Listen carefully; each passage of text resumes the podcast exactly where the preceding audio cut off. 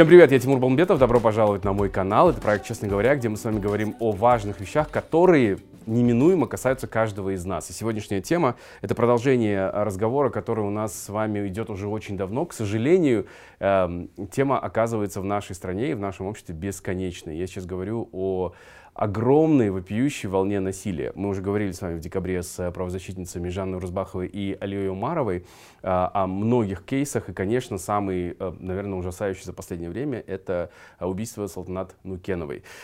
Уже невозможно зайти э, в, на новостные ресурсы и не увидеть новости о насилии над детьми, о насилии над женщинами, о похищении, об убийствах. И это просто не прекращается. Сегодня у меня в гостях люди, которые непосредственно сейчас участвуют в процессе э, так называемой криминализации э, закона о э, ужесточении закона о семейно-бытовом насилии. И сегодня хочется узнать, что происходит в этой связи, какие есть продвижения и получим ли мы наконец-то а, действующие правильные законы и ужесточения. У меня сегодня в гостях предприниматель, гражданский активист Асель Татишева. Добро пожаловать, Асель. Экономист-журналист Рахим Шахпаев. Спасибо за приглашение. Спасибо большое, что прилетели специально из да. Астаны. Очень рада вас здесь видеть. И э, Хальда Жигулова, Хальда доктор права э, PhD, международный консультант по предотвращению гендерного насилия, также уполномоченная по правам ребенка города Алматы от Комитета по охране прав детей Министерства просвещения. Здравствуйте. Добро пожаловать, друзья. Большое вам спасибо, что выделили время. А, как я сказал, это тема, которая нас всех касается. И очень ощущение, что у нас вот прям много итераций, много было попыток сделать так, чтобы законы заработали. Но каждый раз что-то происходит. Архим, вы были инициатором петиции, вот той самой знаменитой петиции, которую, за которую мы все схватились. Эм, в частности, после убийства Салтанат Нукеновой, э, потому что была страшная волна. И, кстати, с одной стороны, мы увидели, что обществу не все равно, и что наши граждане ищут какой-то способ, чтобы хоть как-то заявить, что я хочу участвовать, я хочу, чтобы меня услышали, я хочу, чтобы изменения были.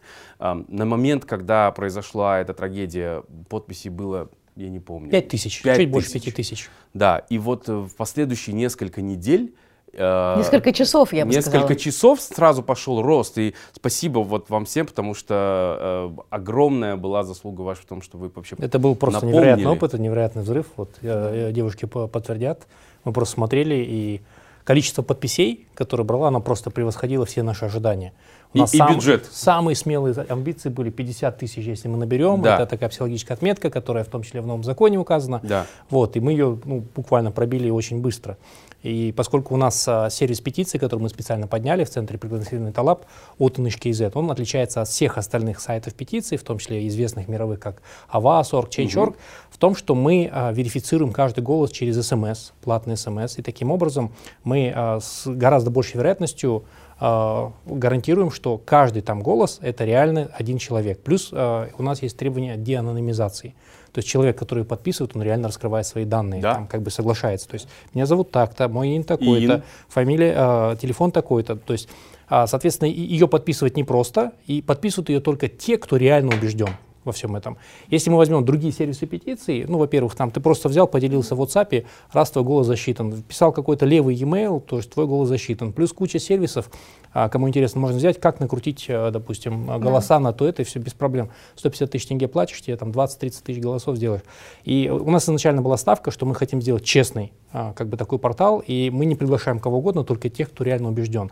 И мы просто были в шоке. Вот, э, в итоге 150 тысяч э, да. набрали, и в сухом остатке ее прокомментировали практически все, кто должен прокомментировать. И спикер Мажилиса, генеральный прокурор, премьер-министр и президент. В том числе в этом году, 3 января, в своей программном интервью, он отдельно посвятил блок э, проблеме семейно-бытового насилия. Я полагаю, это был переломный момент, связанный с тем, что он там недвусмысленно сказал, я за криминализацию.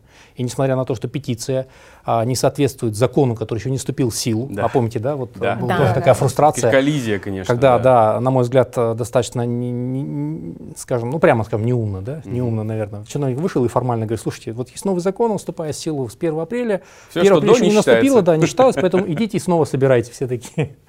Думают, как? Вот, и в итоге э, министр э, информации и культуры прокомментировал, нет, ну мы видим как бы общественное общественный резонанс, и ни у кого нет сомнений в том, что это реальные голоса. Я искренне, вот, наверное, от нас всех хотел поблагодарить всех неравнодушных людей, которые нашли время и а, не время, а в смысле они выплеснулись туда. И мне кажется, в тот момент наше общество, какая-то значительная часть, она была в такой фрустрации. Все в шоке. Как так? Понимаете? Да. А, сколько, ну, эта тема, она была в целом, как бы, понятно, на слуху, ну, вот как-то так, на нее, можно не фокусировались, а здесь какое-то немыслимое по жестокости убийство, причем не где-то в сельской местности, не у каких-то благополучных, а в самом, а, одной из самых... Неблагополучных, да. Да, да. да. А, в, в центре столицы. В центре столицы. В элитном заведении. В элитном заведении. Но самое главное именно как бы представители элиты да. Да, в семье, да. как бы, и это немыслимая жестокость. И все таки подождите, в какой же стране мы живем? И требовалось куда-то выплеснуться, как-то хоть проявить свою гражданскую активность. И для нас совершенно неожиданно, что наша петиция 2021 года, она всплыла, кто-то ее нашел, и в итоге она канализировала в хорошем смысле вот эту фрустрацию да, общественную. Да, да, да. И люди просто э, выполнили свой гражданский долг. Они как и, бы это сделали. Конечно, вот с другой стороны, очень обидно, что это был единственный инструмент, где граждане могли вот э, сказать, вот хотя бы это я сделаю, потому что, ну что, на митинги нам выходить нельзя. Ну, то есть это очень сложно, это прямо, ну, семь кругов. На, да, на, на самом деле это э, Здесь очень много факторов, которые стригернуло, но это показывает, что наше гражданское общество просыпается, и почему, мне кажется, и просыпается к изменениям не революционным путем, а совершенно эволюционным, да? законным путем. Я, вот, я лично считаю, что это огромная победа, независимо, как будет принят закон, это огромная победа, которая говорит, что у нас есть вот эти короткие доверительные связи, вернее, длинные. Мы через друга, друга, подругу, да, через брата да. доверяем друг другу. И этот это огромное доверие, которое мы испытываем друг к другу сразу, даже мы были незнакомы, да. мы моментально включились все, это я считаю, огромная победа. И я считаю, что именно законным эволюционным путем мы можем добиться таким образом больших изменений в нашем обществе. Абсолютно, абсолютно согласен. Ну и, кстати, вот если возвращаться к петиции, она изначально была создана в 2021 году, когда была первая вот эта инициатива э, ужесточить, да, криминализировать да. этот э, да. закон. И тогда не получилось. И я за этим наблюдал в ужасе, потому что там включились очень странные силы очень-очень... Давайте мы с Хридой вкратце расскажем, да, большой такой да. экскурс. Что это такое много было? тоже да. расскажем, абсолютно вы, вы правы. Вопросы о криминализации семейно-бытового насилия поднимались практически чуть ли не с 2017 года, да, когда впервые было принято решение декриминализовать два состава Уголовного кодекса, побои и умышленное причинение легкого вреда здоровью. И, конечно, была такая большая работа а, гражданских экспертов, правозащитников, а, ученых. И вот, наконец, в 2020 году зашел законопроект именно о противодействии семейно-бытовому насилию насилию, и внутри этого законопроекта был сопутствующий о криминализации. А, и как раз я была официальным членом рабочей группы при парламенте. Мы в течение, мы начиная с марта месяца практически каждую неделю, по несколько раз в неделю мы встречались, обсуждали каждую норму, каждую норму мы обосновывали. И что произошло, когда законопроект, он получил одобрение со стороны правительства, не было никаких замечаний, дополнительных предложений, он вошел на первое чтение Мажилис в сентябре, он был одобрен в первом чтении, и оставалось только второе чтение, когда должно было идти голосование по статейно. Но именно за не, незадолго до именно второго чтения появились действительно, появилась какая-то массированная атака, а, полностью манипулятивная, ложная. На страхах родителей, абсолютно. играющая. То есть это был конкретный пример инфодемии, да, когда mm-hmm. поднимается вот эта информационная паника, слово, да. когда, вот вы правильно говорите, идет распространение не просто лжи, а такой лжи, которая людей мотивирует на отрицательные эмоции, как страх, гнев, да, то есть сначала человек пугается, причем э, весь нарратив строился вокруг одного тезиса, за шлепок у вас будут забирать, забирать детей, детей из семьи. Да. У нас никогда такого не было в Казахстане, и на самом деле у нас давно существует кодекс о браке и семье, где четко прописано, что ребенка имеют право изъять органы опеки, уполномоченные органы только в случаях, которые представляют угрозу жизни и здоровью ребенка, и всегда это происходило и в советские времена, времена, и на протяжении 30 лет. И здесь, конечно, была проблема в том, с чем мы столкнулись, что законопроект остались защищать, защищать только общественники, угу. только гражданские эксперты. Почему-то э, государственные органы, они а, отстранились, Открестились они прям, молчали, вот, вот разбирайтесь. ничего не говорили. И вы знаете, это где-то даже было на руку тем органам, которые не, не, не поддерживали криминализацию, в частности МВД, Генпрокуратура, потому что где-то они даже вот использовали это, знаете, таким образом, вот как будто бы есть общественные эксперты а, Халида Жигулова, Рахиму Шакбаев, другие коллеги, они говорят, что нужно криминализовать, но есть другие эксперты, вот нам, нам надо послушать все стороны. Слушайте, есть... там такие эксперты, которые против вышек 5G, которые за БАДы, которые против вакцинации. Которые ковид-диссиденты и так далее. Более того, да, вот в этой группе, которая потом была была кооптирована с другой стороны в рабочую группу в Мажилисе, да. а, был человек, который был дважды осужден за изнасилование. За изнасилование. Один я раз несовершеннолетний, в том помню. числе несовершеннолетний. И это был большой скандал потом, когда это вылезло, кто его вообще э, туда рекомендовал и так далее. Я тогда был еще не в этой теме. А, я с большим уважением, во-первых, хочу сказать всем правозащитникам, которые угу. все эти годы боролись, да, боролись бились. да, то есть просто я э, подключился после вот этого фейла с законопроектом. Что важно сказать, что этот законопроект разработан правящей партией Нуратан был угу. по поручению президента. А, его готовили год. Очень квалифицированные эксперты. Салнат Пархатна, вот Халида, а, Азиза Шужеева. Да, была большая группа. Соответственно, первое чтение прошло. А, есть конспирологическое у нас подозрение такое, да, что вот эта вот деструктивная группа, она ну, поддерживается какими-то внешними, внешними, внешними да. силами. Я об этом слышал. Да, соответственно, смысле, потому что их э, деятельность, ну, нужно признать, достаточно эффективна, их манипуляции крайне эффективны. Они умеют работать с восприятием информации. Прекрасные методички. То есть они просто говорят, подождите, это все ювенальная юстиция. Понимаете, вот как на, в этой условной Европе, а, где а, есть а, правоприменение, нормы, которые нам кажутся очень такими дикими, ну, когда действительно радикальными, радикальными да, соответственно, вот. Потом они зашли в а, традиционную часть нашего общества, казахскоязычную, да. и сказали, слушайте, по этому законопроекту, если вы будете делать обрезание вашему ребенку, вас его заберут. А и такое было? Да. Этого я не видел. Да, соответственно, они Мощные подключили мощнейших ломов э, казахскоязычных, да, соответственно, там сделал. Потом они зашли а, в аудиторию многодетных матерей. Многодетных матерей, их запугивали. Да, это был такой, как правый да. сектор такой, да, который делал активности, митинги офлайн. И я помню, э, был где-то в, в центре Жануя, какое-то совещание было с многодетными матерями по этому закону, как бы, и вышли депутаты. И потом мне два депутата, женщины, перезвонили просто, они в шоке, говорят, нас просто вообще там чуть не избили, сломали, да. И в итоге э, под давлением, вот таким организованным давлением, правящая партия свой законопроект после первого чтения, я не знаю, это беспрецедентно, потому что первое чтение это означает все, практически да, он принят. Да. Они взяли без изменения причин его отозвали. Да? Да, отозвали. А, соответственно, а, после этого а, Динара а Саджан, она тоже была в, тогда помню. очень активна, она обратилась ко мне, говорит, ну, Рахим, помоги. Я говорю, слушай, ну, где я, где правозащита? Я вообще экономист.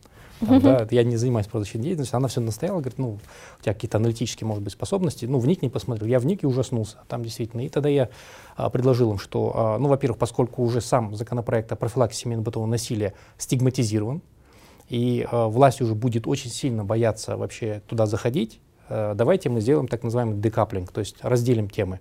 Сначала сделаем криминализацию, выведем ее в, в отдельный трек, а дальше уже э, после криминализации пойдем как бы работать над более эффективным законом о профилактике семейно-бытового насилия. А мы тогда собрались, пошли к спикеру Мажилиса, господину Нигматулину, вот с, с Динарой, с со всеми этим, после того, как та группа зашла и а, опрокинула это все. Вот. Он с нами встретился, пригласил Ирлук Паныча, вице-премьера, пригласил а, других депутатов и клятвенно пообещал, не переживайте, мы все равно как бы будем разрабатывать и так далее. И в итоге это обещание повисло в воздухе, его не исполнили. Ничего не произошло. Затем а, в 2019 году, когда президент Токаев а, первым своим указом создал так называемый Национальный совет общественного доверия, я туда вошел, возглавил экономическую группу, но тем не менее, поскольку я уже был погружен в эту тему, меня сильно триггернуло, потому что я посмотрел, а почему триггернуло? Потому что вот логика очень простая. Только по официальной статистике в где-то порядка 200 тысяч звонков поступает Телефон, а телефонный звонок, доверия, да. Доверия, да. Из них 60% 102, списываются да. в наряд, потому что когда в участковый приезжает, списывал снаряд, приезжает, соответственно, женщина, она находится в зависимом положении, угу. она боится, она отказывается что-то писать, вот, и в итоге они ничего не делают. Но понятно, что это латентное преступление, которое происходит за закрытыми а, дверями а, в стенах, и, скорее всего, мы его точно там не видим все эти случаи, да, то есть это, звонки это когда вообще просто уже не в моготу, когда угу. убивают. Его смело можно умножать, я считаю, на 5 на 10. Да? Если вы этот коэффициент примените, вы получите не менее миллиона женщин в Казахстане, которых ежегодно избиваются. Вот представляете? Миллион женщин избивается. Сколько мужчин избивается, не знаю, там в драках, каких-то разборках? Ну, тысячи, может быть, да? Помимо психологического насилия. Да. А физически просто да. миллионы женщин в Казахстане избивают. Я когда увидел эту цифру, а, перепроверил и ужаснулся. И поэтому меня сильно триггернуло. И у меня была аудиенция у главы государства, в котором, соответственно, мы вместе с... А, я не просто инициатор, там есть коллектив но авторов, больше 20 человек, в том числе Халида Жигулу, Муслим Хасенов, вот Серик Беркамалов писал. И мы постарались в основном собрать мужчин-правоведов как mm-hmm. бы, э, под этой петицией, потому что, на мой взгляд, тоже позиционирование этой темы было такое, что ей всегда занимались женские правозащитные организации, правозащитницы, а, всегда вот 8 марта был, да, да. марш. В этот, а, здесь тоже и ментальность играет роль. Да, да, и мне казалось, что госорганы, они воспринимают это как такая чисто женская тема. Да. То есть такая ролевая Бла- модель. какая-то. Да, вот условно. Чужая проблема, НПО, да. проблема. Вы получаете гранты, а, соответственно, эта тема мейнстримом является. Ну и, и тоже вот какое-то западное да, влияние. Вот, поэтому второй мой совет был, когда меня э, девчата попросили помочь, я сказал, второй, вам нужно туда привлечь как можно больше мужчин. То есть мужчины должны этим в первую очередь заниматься. Mm-hmm. Вот. И э, моя беседа с э, Касанжовым Кмеличем, я как раз ему сказал, что вот, вот наша петиция, что проблема действительно есть. Я говорю, вы меня знаете, я вообще далеко от этой темы, меня привлекли, я посмотрел, ужаснулся, перепроверил у правоведов. Вот здесь серьезные конституционалисты, вот здесь э, Максут Нарикбаев, а здесь э, другие правоведы. А мы все видим, что с водой выплеснули ребенка. В 2017 году, когда сделали декриминализацию, из Уголовного кодекса статью «Легкие телесные повреждения и побои» перенесли в КОАП. В итоге к чему это привело? А, к тому, что де-факто э, в совокупности с нашим корявым правоприменением насилие стало практически безнаказанным. Безнаказанным. Да. Де-факто, да. То есть я же правильно понимаю, сейчас если там ты жестокое отношение к животным, ты да. получишь наказание. Да. А если ты и, избиваешь свою жену, то да. ты не получишь наказание. Да, совершенно верно. Предупреждение на первый И когда я понял, что, ну, смотрите, вот а, это не только СБН, это в целом а, физическая неприкосновенность. То есть легкие телесные повреждения, согласно нашему а, законодательству, которое, если мы берем в его контур всякие нормативы Минздрава, включает в себя а, критерий один. То есть если меньше 21 дня, а, ты находишься да. в больнице. И туда попадает 6 выбитых зубов, сломанная челюсть, сломанные ребра, там, да, нога, рука. Сотрясение да, мозга. Сотрясение мозга. Ну, то есть переломы, человека мог, могут жестоко избить, тем не менее это будет легкое телесное повреждение. И это является административным правонарушением, за которое, если э, вы не знакомы, то ну, будет по провинению в основном штраф 30-40 тысяч тенге. То есть никто не знал, что, оказывается, избить другого человека, это все стоит достаточно недорого, там 30-40 тысяч тенге. А если вдруг этот человек оказался вашим, вашей супругой, то бесплатно то да. вам просто выдадут бумажку. Письменное предупреждение. Вот буквально вчера была новость о том, что сын экс-акима Караганды жестоко избил 78-летнюю мать, и она несколько дней сидела дома, никому не сообщала, потому что с жестокими просто побоями она не вызывала скорую, лежала дома, потому что боялась за сына, что если бы увидели, в каком она состоянии, ее бы посадили. И это вот, это же еще и огромная у нас ментальная проблема. Совершенно верно. Я быстренько расскажу, да. long story short. А, соответственно, а, президент горячо поддержал, ну, вот реально, угу. он как бы проникся, угу. он сказал, а, я поддержу. И следующий день, когда было заседание официально на СУД, он прям сказал, что Рахим Ашикбаев занес а, обращение от видных правоведов, как бы я поручаю Совету Безопасности а, детально вникнуть и разработать и сделать криминализацию. В итоге поручили это Совету Безопасности, который возглавил Осет Рентаевич Исикешев, да, и вот мы вместе там полгода где-то, да. да, наверное, в зумах каждую неделю сидели в рабочей группе, это был 21 год, 21 да? 21 год, да. год. А, Генпрокуратура, Верховный суд, а, Академия правоохранительных органов, там, МВД и, так, и тому подобное. Ну вот, Халида, да. ваше мнение скажите, была просто глухая, непробиваемая стена, просто да, нет. До какого момента? Что потом произошло? Вы, вы знаете, это, в принципе, и был 2020, 2021, 2022, 2023 год, вплоть до смерти Салтанат Нукеновой. Потому что вот я даже, знаете, смотрю на риторику. Вот правильно Рахим а, отметил, да, что почему всех сколыхнула смерть Салтанат Нукеновой, да, потому что это произошло, так сказать, среди элит вроде бы, Я да? прошу прощения, мне прям очень не нравится слово «смерть», потому что это было да, убийство. Гиб, да, ну, гибель, есть... убийство, абсолютно да. верно, да. Но здесь я на что хочу обратить внимание. Почему произошел этот перелом? Потому что до этого политические элиты считали, что бытовое насилие это где-то далеко, да, это, это не их проблема. Да, да, Алдар, да, это вот, э, это вот э, семьи, так называемые в трудножизненной ситуации, они злоупотребляют алкоголем, наркотиками, Смеяться напьются, все. потом бьют друг друга. И поэтому даже иногда, знаете, отдельные представители правоохранительных органов, Zoom, они даже говорили вот прилюдно, да, при других экспертах, ну, может быть, жене нравится, вот, может быть, это у них такой уклад жизни, но они так живут, ну, что вы до них лезете, да? Мы даже такие вещи слушали от представителей правоохранительных органов. И вы знаете, именно в ноябре 2023 года внезапно наши политические элиты вдруг поняли, что они тоже уязвимы. Они, стали, они уязвимы перед любой формой насилия, и их дочь точно так же может пострадать, их сестренка может точно так же пострадать. И внезапно поменялась риторика самих правоохранительных а, органов. Мне кажется, это произошло не только поэтому. Мне кажется, это произошло, что, э, во-первых, мы все знаем, что идет война с чудовищными преступлениями над женщинами в Украине. Мы знаем, что произошел жуткий теракт в Израиле. Мы слышим о бомбежках Палестины и со смертью детей. И вот этот вот как бы уровень боли в обществе. Мы знаем дело Улжан, которая была изнасилована и не могла э, добиться, добиться нормального отношения к полиции. Мы знаем о дело маленькой девочки, которую педофил изнасиловал и жутко убил. Мне страшно даже эти слова проговаривать. И в обществе, и не спала бы там элита и дальше, и в обществе у нас было просто, знаете, вот так вот капля, и уже бы произошел взрыв. И я считаю, mm-hmm. что они отреагировали, потому что люди не думают, даже если это элита, что с ними может такое произойти, он думает, я вот себе только безопасный круг сделаю.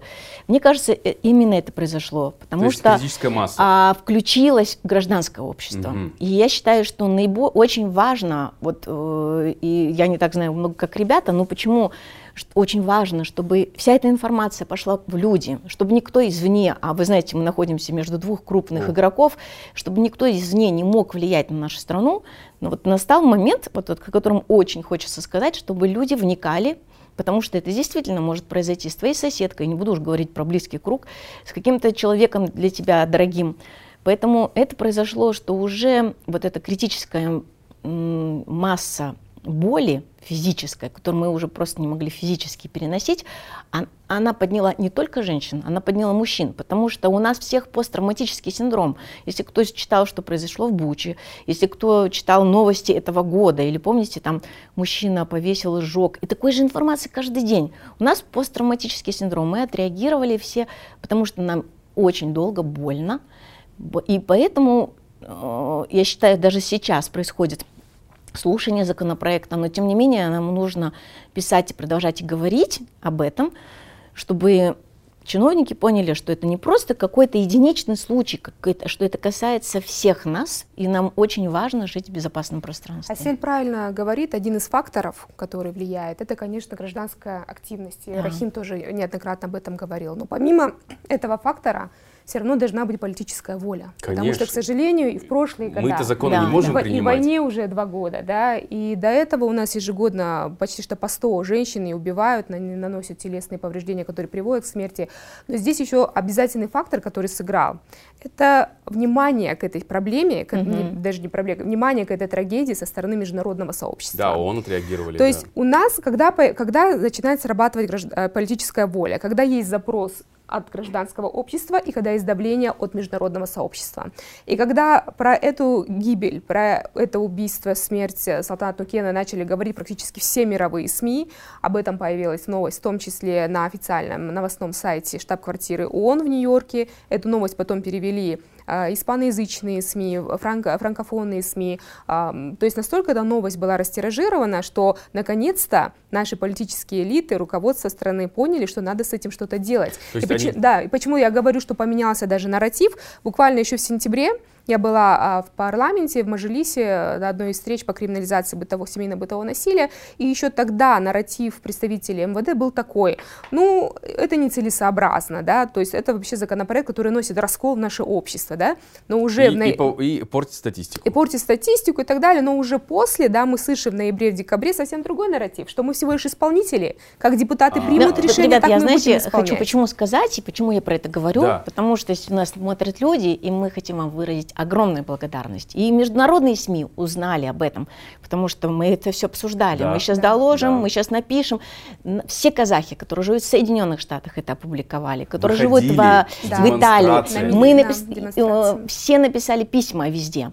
Все-таки я, почему извиняюсь, конечно, Халида, но я хочу классно. обязательно выразить людям, а, огромная благодарность. Только благодаря людям, об этом узнали все, только благодаря людям это, этот колоссальная работа, которую вы сделали, которая ну, настолько, ты уже рассказывала, настолько доскональная, настолько вы в это, глубоко в этой проблеме, настолько вы много вложили сюда души, но без всех э, людей, которые участвовали, которые все до единого перечисляли на СМС, тут на какие-то другие проблемы сложно, а люди миллионами перечисляли, чтобы голосование произошло. Поэтому я считаю, что это вот всем активным. И, и почему я считаю это важным сказать, чтобы мы с такой же силой, с такой же инициативой взялись за все проблемы, и тогда вот при помощи таких вот глубоких знаний, у нас, я просто поражена глубокой компетенцией ребят и той работой, что они провели, угу. мы Годами. потихонечку, мелкими шагами будем идти к более безопасному пространству. Да, обязательно к, к этой словам благодарности, но немного хотел поспорить в плане а, того, что элиты поняли. Потому что мое впечатление, вот э, Халида, от полугода, mm-hmm. да, просто какая-то глухая, равнодушная, непробиваемая стена. И сколько вот э, этой темой мы занимаемся, получается, больше трех лет я лично занимаюсь. с кем мы не встречались, там, спикерами, с депутатами, с этими всеми. Даже с Всем все равно, вот честно. Они не поняли, они испугались. Нет, нет, это мой вопрос. Они, смотрите, да. то есть у нас реакция начинается только, когда мы видим, что народ уже пошел. Вот волна нет. пошла. Нет, а вот смотри, вот это, вот это мы должны изменить. Вот я лично считаю, что мы должны изменить, что вот какие-то существуют элиты и какой-то народ. Да нет ничего такого. Мы живем в демократическом обществе, у нас есть бюрократическая Серьезно? машина. Мы Серьезно? к этому стремимся, и надо так называть. Ребят, покуда мы называем тень э, демоном, или это, это будет так, и мы будем этого бояться. Когда мы поймем, мы живем в демократическом обществе, даже если это номинально, даже если это не совсем может быть так, как должно быть, но мы к этому стремимся и будем называть. У нас есть бюрократическая машина. Бюрократические машины медленные во всем мире. И во Франции, и в Соединенных Штатах, но Люди решают эти проблемы митингами, выступлениями, бесконечными НКО. И поэтому что-то сдвигается. Только активное гражданское общество это все сдвигает. Асель, бесспорно, гражданское да. общество что-то может сделать. Я надеюсь, этот кейс, вот буквально сейчас... Мне кажется, это сейчас будет показать. Нет, нет, Просто я имею в виду, что один... если, смотри, вот с вашими компетенциями, с той работы огромной, которую вы делаете, если мы сейчас изменим взгляд, что это какие-то элиты, а мы какой-то народ, мы не народ, нет, нет, я а они не сказать. элиты. Нет, мы народ, мы не население, а целом, народ, граждане. Думаю, граждане ключевой, ключевое, ключевая точка, почему это стало возможным, да, это да. стала личная позиция главы государства. Потому что до этого, даже несмотря на этот резонанс, МВД и те, кто хотели, ну, в смысле, там же как было? Ну, даже петицию а, отрицали. Да, Пока не сказали, верно, да. надо Пока обратить внимание. ООН и, и, вот. это даже... Я могу ошибаться. Аль-Джазира даже не написал. Не хочу никого обидеть, но, во всяком случае, мое впечатление, ну, Халида, может быть, оно другое, я не встречал ни одного там человека, который принимал решение, кто бы включился и проявил хоть какую-то эмпатию и сказал, да, это проблема, давайте ее решать у меня есть как бы функции, мы как госорган займем вот такую позицию, мы будем двигать и убеждать наших коллег. Нет, все просто ждали как бы Безразличие поручения. или противиться больше? А, э, масса базовая это безразличие, как бы все равно, да. И говорят, слушай, ну скажут там, будем делать, не скажут, не будем делать. Что мы, надо менять? Да. Какое-то сопротивление. А, вот да. когда было в, в КСГЮ большое совещание, которое да. ПРОН собирал уже, да, я модерировал, да, я да, пытался да. коллег из МВД тоже сказать, слушайте, а ваша личная позиция какая? Вы скажите, пожалуйста, да, ну вот э, Говорит, ну, наша позиция, мы исполнительный орган, соответственно, мы не законодательный и так далее. А я думаю, что а, именно глава государства, благодаря резонансу гражданского общества, который невозможно игнорировать, 150 тысяч реальных подписей показали, Потому что мне уже э, раз, разлучно сказали, нет, вы продемонстрировали, что за вами стоят э, Реальные сотни тысяч людей. Реальные люди. Да, соответственно, на той стороне они этого не показали. Они же тоже пытались опрокинуть, кстати. При всем, при всем при большом уважении и при уважении к главе государства, который проникся эмпатией, но у нас не должен быть такой очень долгий путь к главе государства и решающим людям. У нас есть очень много рычагов, начиная с депутатов, которые мы выбираем и которые должны э, глаз, я скажу, не народа, а гражданского общества, э, людей каким-то образом это озвучивать. Вопрос тем, кто принимает решения. И пусть они услышат нас сейчас, что больше, как раньше, такого не будет. Потому что как глава государства у нас переизбирается. Через какое-то время придет другой глава э, государства. Не мы, мы не можем рассчитывать только на его какие-то там качества. Мы э, должны проявлять и использовать все рычаги, которые вот делают у нас, на, которые работают вот люди совершенно бескорыстно, совершенно как бы не, не жалея своей жизни, сделали, э, сделали такой, подготовили такой документ. И очень важно нам сейчас, почему я к этому заостряю внимание, потому что очень важно нам сейчас быть вовлеченным.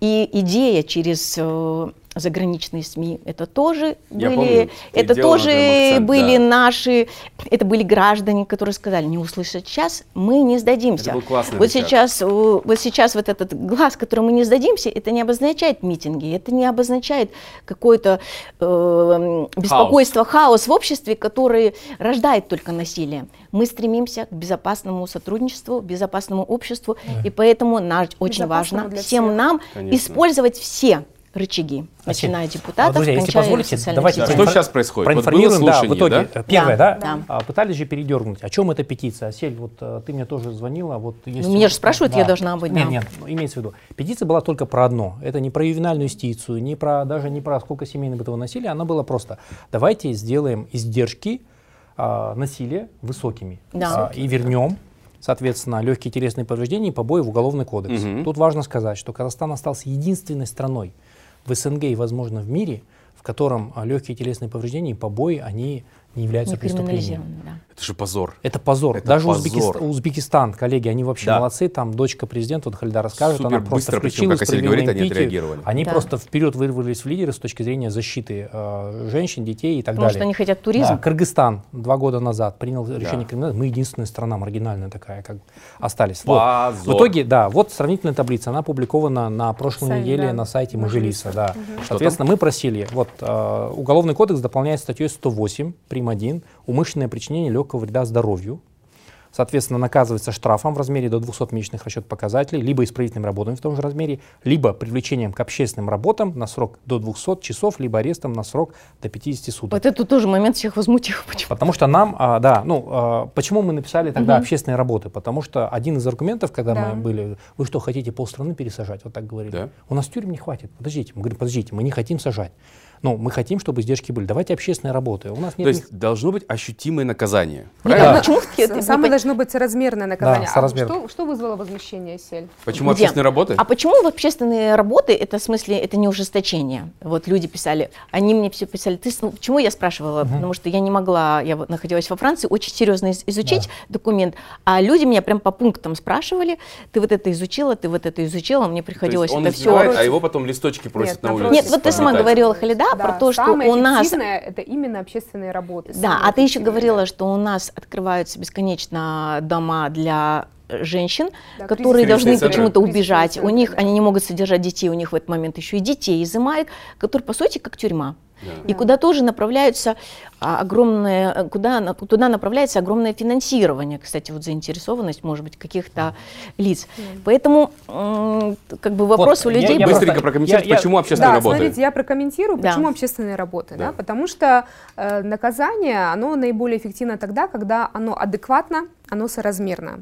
А когда человек совершает физическое насилие, да, нужно тогда дать ему такую работу, чтобы он мог свою вот эту физическую силу направить во благо общества. То есть не применяй свою физическую силу, что убить членов своей семьи, это тебе не груша, да, боксерская. Да. Но иди, убирай мусор, убирай снег на улицах, подметай, помогай там в строительстве дорог, там, сажай цветы и так далее. То есть есть разные сферы, да, где общественные работы, они есть, да, и человек, соответственно, знает, вот он работает, допустим, 8 часов в день а, на своей работе, потом в нерабочее время он идет и, да, и занимается социально полезным трудом. И тогда он понимает, что он не может своим временем вот так свободно распоряжаться. То есть он уже не может прийти домой, условно лечь на диван, включить телевизор и смотреть его. Нет, ты идешь и работаешь. А когда, допустим, мы сажаем, допустим, в тюрьму, почему не всегда эффективно? Потому что есть такой контраргумент, но сейчас вот он человек, он потеряет работу, вот он будет пропускать по работе, он лишится работы, семьи, да? он кормилец семьи, то есть, а если он платит штраф, Штраф тоже из семейного бюджета уходит. Это те же деньги, которые могли бы пойти на детей. Поэтому самая эффективная мера – это именно общественная работа. И он, э, агрессор не изолируется от общества, он не теряет свою основную работу, и еще плюс свое время он отдает во благо обществу. Ну, ну бы после да, этого да, он давай, давай смотрите, общественная работа – это одна из опций, которую да, устанавливает суд. Да. А, он ввел также арест на срок до 50, до 50 суток. Так. До 50 суток. Это существенно значительное. Угу. Не 15, как а, раньше. Да, не 15, да, да, а, до 50. А предписание там есть? И Нет. штраф нету. Нет. Штраф до 200 месячных расчетных показателей. Это надо понять, сколько это. Сколько это да. сейчас? Напишем вот здесь. Сколько? 200. А. 200, так. Да, и, соответственно, статья 109 прим. 1 про побои Вот легкие телесные повреждения криминализировали, теперь криминализируют побои. Новая статья в Уголовном кодексе а, в этом законопроекте 109 прим. 1. Нанесение побоев или совершение иных насильственных действий, причинивших физическую боль, но не повлекшие причинение легкого вреда здоровью. То есть, ну, избили, как бы, соответственно, а, моральный там ущерб, но сильных физических этих нет, наказывать штрафом в размере до 80 месячных расчетных показателей, либо исправительным работам в том же размере, либо привлечение к общественной работе на срок до 80 часов. 8 часов да. это сколько 80 суток? часов это, это э, две рабочие недели. Да, две рабочие так, недели. Да. Либо арестом на срок до 25 суток. То есть достаточно серьезное ужесточение, но оно соразмерно. То есть что, гуманное. Да, потому что у нас достаточно, нарушена отдельно да. вот так называемая понятная лестница наказаний.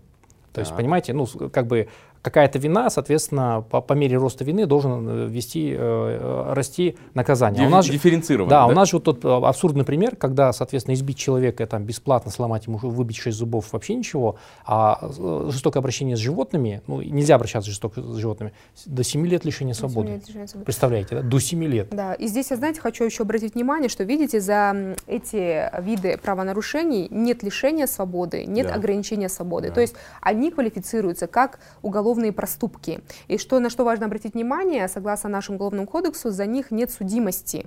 То есть получается, когда люди, опять же, еще один аргумент, который нередко предъявляли представители МВД, что вот не надо а, привлекать по уголовной статье, иначе у отца будет судимость, и вот он не сможет там, вы ему репутацию испортите, или когда ребенок потом вырастет, он не сможет устроиться на госслужбу или в правоохранительные органы, потому что у члена семьи была судимость. Халк не дит. Но мы всегда парируем, знаете, ребенку, наверное, лучше всего, чтобы у него мама была жива, чтобы он не рос социальной сиротой, когда э, в один из разов отец просто убьет мать, сам сядет в тюрьму, а ребенок пойдет в детдом. Давайте мы вот эти э, негативные последствия будем предотвращать. Нет, ну или вообще вред психики, который Конечно. происходит на протяжении Этот лет ребенок, он ребенок потом каким он вырастет, если он будет жить да. среди этого потока насилия. У меня вот такой вопрос, смотрите, Асель, вот э, многие утверждают, есть такое мнение, что вот примем мы закон, но этот закон ничего не поменяет, потому что надо работать с ментальностью, потому что у нас вот э, в нашем э, обществе вообще отношение к этому э, в корне неправильно. То есть женщины это, это собственность, мы ну, можем с ним делать, что хотим вещи. Я всегда да, говорю, что криминализация конечно. это а, необходимое, База. но недостаточное условие, но оно необходимое, понимаете? Потому да. что, а, как кто-то хорошо сказал, первых несколько да. сотен как бы пойдут туда. Это если вы хорошо светите, мы журналисты осветим это все.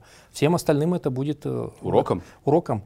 А, да. А, вот певец а, Рахат Али. Рахат Али. Угу. Рахат Турхан. Турхан, да. Неоднократно который, да, был да, привлечен. Да, вот.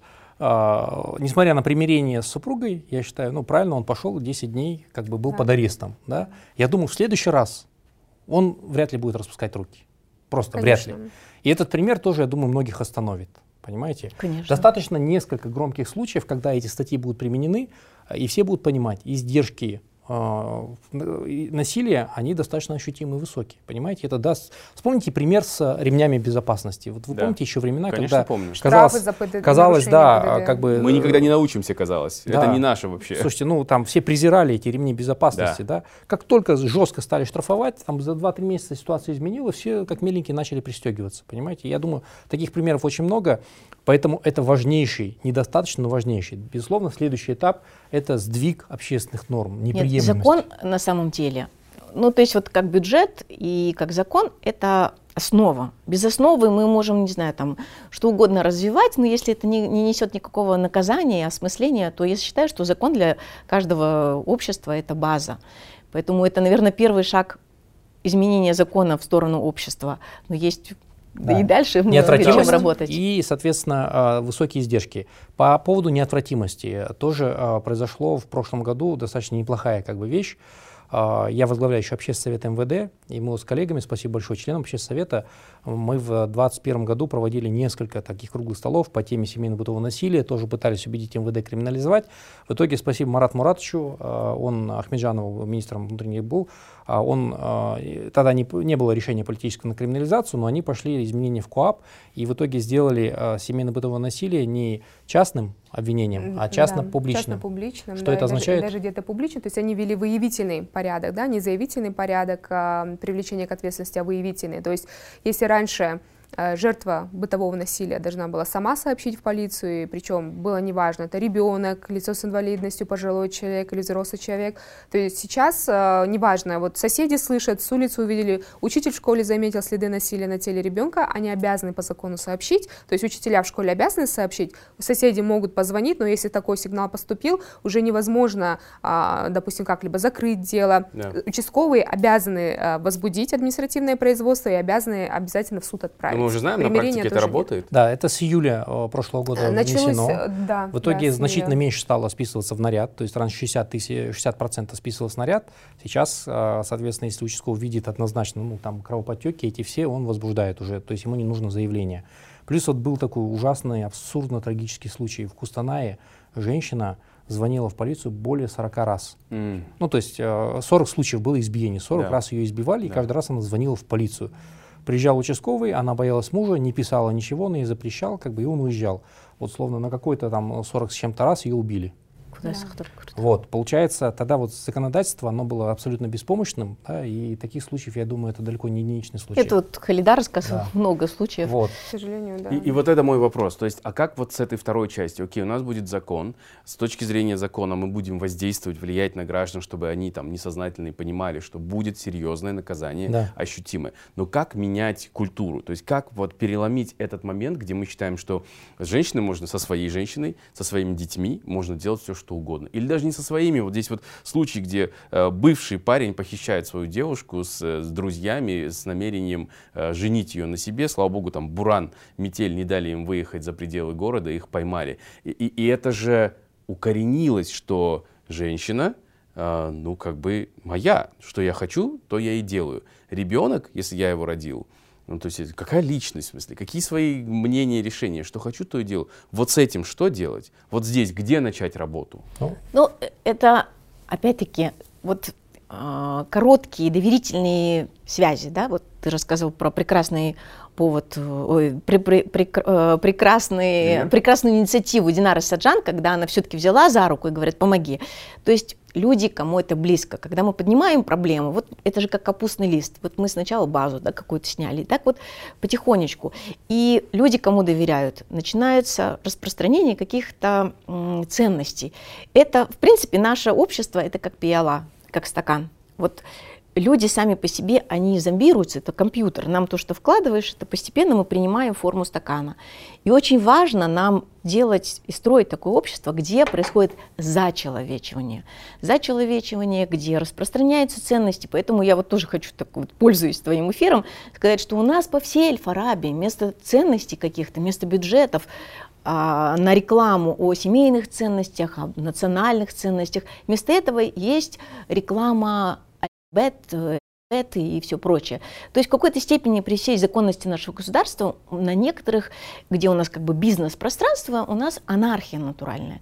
Поэтому государство это тоже государственная задача.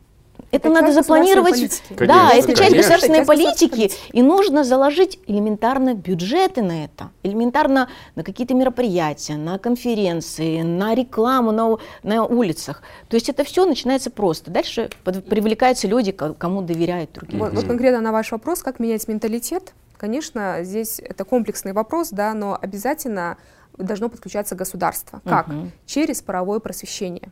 Вот у нас сейчас в целом это проблема всего общества, да, что мы по Конституции заявлены как правовое государство, то есть э, и заявлено, что высшей ценностью государства является человек, его жизнь, права и свободы.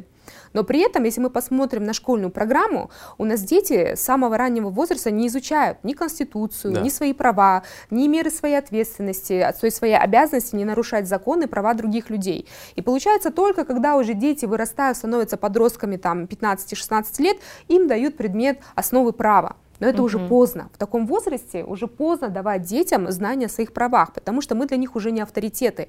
Поэтому я считаю, что здесь опять же нужна вот эта политическая воля. Почему я знаю, что ее нет? Потому что с 2019 года я активно пытаюсь продвигать правовое просвещение в школах, начиная с первого класса, даже угу. где-то с дошколы. Угу. Когда дети маленькие, они как губка, они все быстро впитывают, да, поэтому когда ты их правильно даешь воспитание, э, а, нормы культуры и так далее, они это все запоминают, правила этикета. Правовая культура – это часть общей культуры, то же самое. Но сейчас я вижу, что, к сожалению, у нас э, в этом направлении работа провалена. Почему-то до сих пор у нас в органах просвещения, не только, я считаю, что как бы на высших э, уровнях власти, почему-то идет такое поня- понимание, что лишь бы вот научились читать, считать, писать, и проблем не создавали обществу. И есть вот это, знаете, неправильное мнение, что если дети будут знать свои права, они будут их качать. Как будто бы это будет угроза там а, для родителей, да, это, это будет угроза для, всех, для, для да. всех, но на самом деле я говорю, вы не думайте с позиции себя как личности. Если у вас нет такого, знаете, полного уважения к законам правам человека, это ваша проблема. Но вы как государственники должны думать о стране, о наших будущих поколениях, а наличие грамотного, сознательного, законопослушного населения – это обязательный фактор устойчивого развития любой нации. И вот еще один такой фактор, я вот почему думаю, вот это провален оставлена эта часть культуры, потому что а, в Мажилисе или там, где это все обсуждается, люди не знают, за что ухватиться то у них там национальные, какие-то поднимаются из-под пола, какие-то, не знаю, национальные или псевдонациональные ценности, то у них религиозные, надо или не надо. Но это очень смешно для меня, потому что в нормальном светском государстве основой является права человека, свободы человека, право человека на безопасность, право человека на рождение, независимо от пола, вероисповедания, ориентации чего-либо. И мы вот эти права и свободы, то есть это очень коротко, очень простой постулат, наши права основаны на наших свободах. И поэтому нашим государственным органам, кто этим занимается, надо убрать вот это вот все вот лишнее, иначе просто с элементарных прав человека. И это пожалуйста, раз, развивать, как-то э, закладывать бюджеты, как-то это транслировать, а уже все остальное... Позвольте, я немного хотел да, поспорить. Да. Мне кажется, от э, властей зависит гораздо меньше. А, здесь в первую очередь, мне кажется, это вопрос э, гражданского общества. Если лидеры общественного мнения, авторитеты, они начнут показывать новые нормы нетерпимости к насилию, они ролевые модели, к ним слушаются, и это будет гораздо эффективнее. Ну, мы скажем, две, два, наверное, да. варианта. А власть уже ну, к этому условно там подстроится, видит, что есть запрос на более ранние уроки там, правового просвещения, да, да соответственно. Нет, а почему, вот, вы знаете, вот мне хочу, Рахим, поспорить немножечко, угу. мне вот просто интересно, мы к ним обращаемся как вот это небожители, и вот мы должны им что-то донести. Мы, конечно, должны, только в активном гражданском обществе мы должны донести. Ну, во-первых, а, мы не должны их прям так сильно благодарить, потому что это тупо их работа, простите меня за какой-то такой оппозиционный э, они за это получают деньги налогоплательщиков. Это не оппозиционные, это здравый это смысл не какие-то там, ну, им не Бог пошел, они не голубых кровей, они избраны на какой-то короткий. Конечно, люди проводят свою государство, э, свою какую-то работу, но просто нашим государственным органам надо перестать бояться выпасть из обоймы. Можно я вот честно буду говорить? Надо перестать вот эти какие-то клубиться. Надо вообще да, правда, заняться хочется... своей, своей работой. А серия, Мы это инициативы, да, и, соответственно, вот позиция такая не сильная. Это, это ключевое правило, соответственно, пребывания и выживания в ну, Да, но нам очень уже просто нет, хочется мы, конечно, вот этого поколения мы, политических конечно, про моральные, как. Нет, нет, нет, все-таки смотрите, да. а, все-таки смотрите, а, вот у нас какая есть э, политика государства, стратегия государства о том, вот как нам развиваться, как кто, религиозное государство, правовое государство, светское. светское. У нас ничего нету. Нет, но это не обсуждается. Да. У нас не закладывается на это бюджеты. Мы не а они должны закладываться, мы должны это обсуждать. Они обсуждают а, ну что говорить, если нашим исполнительным органам, нашим там депутатам, даже они даже не думают о своем имидже. То есть им настолько не стыдно, когда появляются вот эти вот странные люди, которые говорят, что нужно наказывать жертву, нужен, ее да, тоже там. нужно сажать да, рядом. Она провокатор. Да, она провокатор. Вот, за длинный язык и так далее. И они от них даже не открещиваются. Им настолько все равно. Нет, мы, конечно, как гражданское общество это все осудим. Мы, не, конечно, они их не вы... реагируют. Так нет. Они отреагируют совместно. Еще сейчас скажу, опять в ООН напишем. Ничего страшного. Это будет. Но вопрос в другом.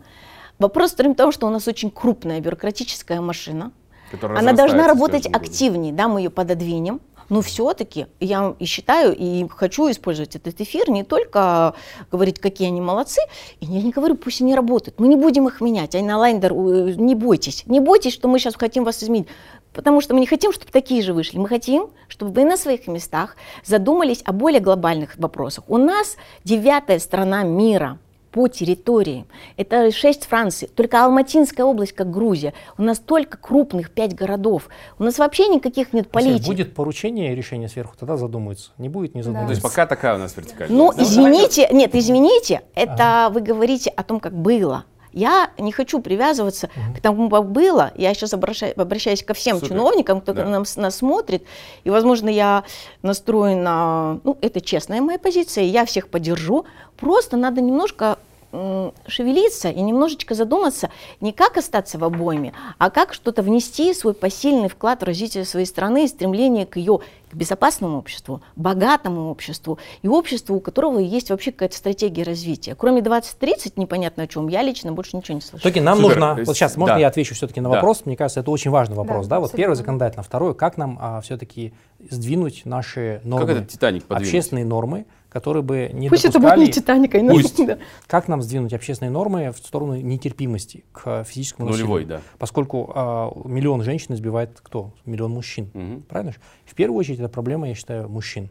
Да, есть э, насилие со стороны женщины, избивают детей и так далее. Это тоже нельзя упускать, но базово все равно основным абьюзером являются мужчины. Поэтому я полагаю, что в первую очередь надо работать с мужчинами не ждать с моря погоды, не ждать, когда они выделят бюджеты там, на какую-то пропаганду и так далее, это а, ну, сизифов труд. То есть, и поэтому вот мы объявили в прошлом году, спасибо там Тимур тоже а, поддержал а, мужскую коалицию угу. за нетерпимость против семейно-бытового насилия. И я прям искренне благодарен, я так в, в очень приятном в таком удивлении, восторге могу сказать, что ее поддержали в первую очередь спортсмены, мужчины. То есть э, Илья Ильин, там, Сергей Цирюльников, а, олимпийские чемпионы, Даниэль Илюсинов, да. Айтим Жакупов и так далее. То есть они все собрались спонтанно, это просто а, такой клич был, спонтанно на следующий день собрались, записали, все высказали свою позицию, а у них у всех миллионные охваты, они ролевые модели, и они начали а, выступать и говорят, слушайте, я против насилия, давайте не будем. И потом это пошла как флешмоб, такой спонтанный. Нет, вот это мне очень тоже, понравилось. конечно, должно быть. Василий Тахтай какой-то э, ММА. И mm-hmm. замечательно, что именно в первую очередь вот эти мужчины, борчики, борцы, там, ММАщики, да, которые вот олицетворение грубой силы. Да. Вот он на ринге кого-то победил, и вот такой запыхавшийся, весь потный такой, слушайте, там двигают петицию против семейного насилия, давайте договоримся, вот кто а, поднял руку на женщину, тот не мужик, руки не подаем. Понимаете, вот он уже авторитет. Это, это модель. система и он, обмены. И он сдвигает моральную норму. Он говорит, мы руки не подаем, те, кто mm-hmm. это все. Ну, и мы вводим вот эту систему да, обмена, которая работает во всем да, мире. Вот да. Э, этот э, какой-то бойцовский клуб Кинг-Конг тоже да, в Инстаграме увидел. Да, там ребята вышли все, там видно такие прям спортсмены, борцы, бойцы, они все выходят, говорят, мы против семейного насилия открываем бесплатную секцию для женщин самообороны, там, да, вот, и журналисты Это Первого канала. Красиво, ну, то есть, я считаю, в первую очередь, мы, мужчины, должны взять на себя ответственность и сдвигать эти нормы. Поэтому я предлагаю, 24 год, он должен стать для нас, вот, э, это, я надеюсь, будет первая победа, завтра уже первое чтение будет, надеюсь, в горизонте, наверное, месяца оно примется. Следующий большой этап, мы должны, опираясь на этот закон, в том числе пропагандировать нетерпимость э, к насилию, в первую очередь среди мужчин. Дайте мне ваш прогноз. Вы думаете, все-таки эти поправки примут? Как вы думаете, мы я... сдвинемся с этой мертвой точки? Будем я держать кулаки? Я, я уверена, что их примут. Да. Однозначно их примут, потому что дальше уже невозможно ждать, и я рада, что все равно идет, знаете, общество действительно консолидировалось. Если не примут, мы опять в ООН напишем. Да, Асель правильно говорит, мы не остановимся, мы не сдадимся. Это дело принципа. Это дело принципа, потому что это э, часть того, это действительно часть э, цивилизованного общества, да, то есть это атрибут цивилизованного общества, что нельзя ни на кого руку поднимать, неважно, в семье, на улице каждый из нас, вот мы имеем право ходить на улице безопасно. безопасно. Мы не должны выходить на улицу и бояться, кто-то меня там ударит, да. еще что-то. это, это вот часть, опять же, того, чтобы какое мы хотим по качеству видеть общество. А я считаю, что когда люди живут свободно, безопасно, и только тогда они получают возможность что-то творить, создавать. То есть они приносят здесь, они могут реализоваться, они вносят свой вклад в развитие общества. Поэтому наши власти, все люди должны понимать, и от нас каждого зависит, чтобы не было насилия, чтобы было меньше насилия. Мы начинаем с себя. Но и мы также не должны молчать и должны требовать и с властей, и с любого другого агрессора прекрати. Это не норма. Еще вы знаете, я хочу сказать, что этот закон, он поможет не только сделать наше общество более безопасным. То, что сейчас происходит, нужно вот понимать глубину происходящего. Это ворует, ломает судьбы людей. Не десятков, не сотен, да. миллионов. Это люди, которые выросли счастливые, они создадут счастливое поколение и так дальше. А люди с поломанными э, судьбами, они свою жизнь тратят, чтобы от этого реабилитироваться. Это вот как каждая сворованная копейка у народа, как и каждая сломанная жизнь, это отражает, это вот как голодомор. Тут даже не о, не о численности людей идет. Это говорит о безопасности, развитии нашей страны в будущем на, вот, на десятилетия. То есть или мы сейчас становимся сильными, крепкими, которые опору в себе чувствуют, или мы становимся, вот, знаете, мы должны ублажать, э, нравиться. И я считаю, что помимо, помимо женщ, мужчин, нам очень важно поддерживать женщину. Что, во-первых, женщина по своему рождению точно так же никому не должна, потому что я сама невестка и живу со своим свекром и свекровью, к, сожалению, э, к счастью, очень а, интеллигентных людей. Но, к сожалению, у нас женщина, она должна всем. Она должна всем, хотя она выполняет столько функций. Она и домработница, она и повар, она и должна быть красавицей, она и должна родить детей, она и как продюсер своих детей, и репетитор своих детей, и, не знаю, там должна своему мужу нравиться, или он куда-то может свалить.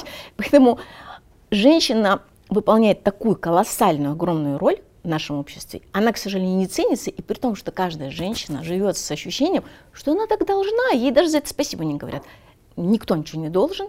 Мы делаем это от сердца, для любви, и хотим, вот это нужно в женщинах сейчас, э, вот этот институт, институт Кельн, что это просто какая-то рабыня из аура сюда пришла, Извините, женщина, если должна кому-то, своей матери, которая ее грудью вскормила, которая сидела у ее кроватки, своему отцу, который ей дал образование, и может быть, своей родине, но точно не посторонним женщинам. Посторонним людям она может от сердца, как целостная личность, только дарить свою любовь, потому что насилие происходит не только от мужчин.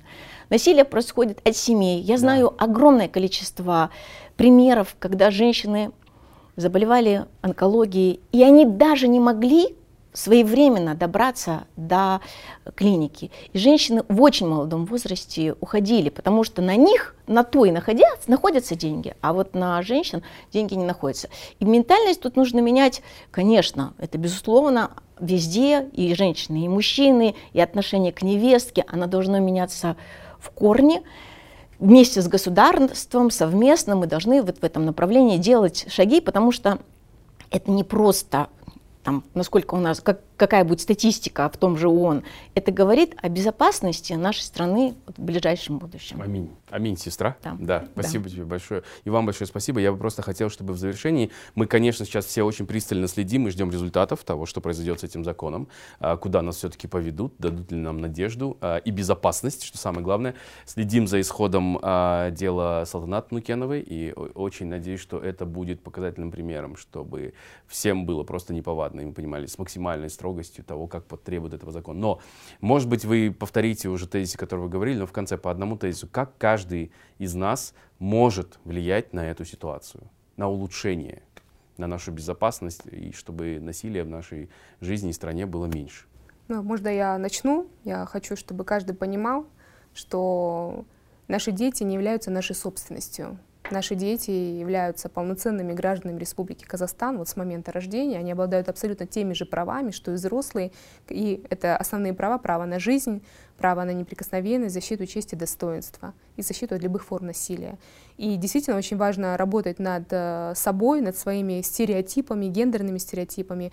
Мужчины должны понимать, что их жены не являются их собственностью. Женщины тоже должны понимать, да, что, они, что действительно мы живем в, в, э, в светском правовом демократическом государстве, где существует равноправие сторон. И когда я скажу так, да, вот мы до этого говорили, да, что а, да, Казахстан себя заявляет таким государством, но и мы должны жить так, как будто бы мы уже живем в этом демократическом, светском, правом, социальном государстве. И я уверена, что вот эта критическая масса, она и поможет менять вот эти изменения. Количество перейдет в качество. Спасибо большое, Хальда. Спасибо.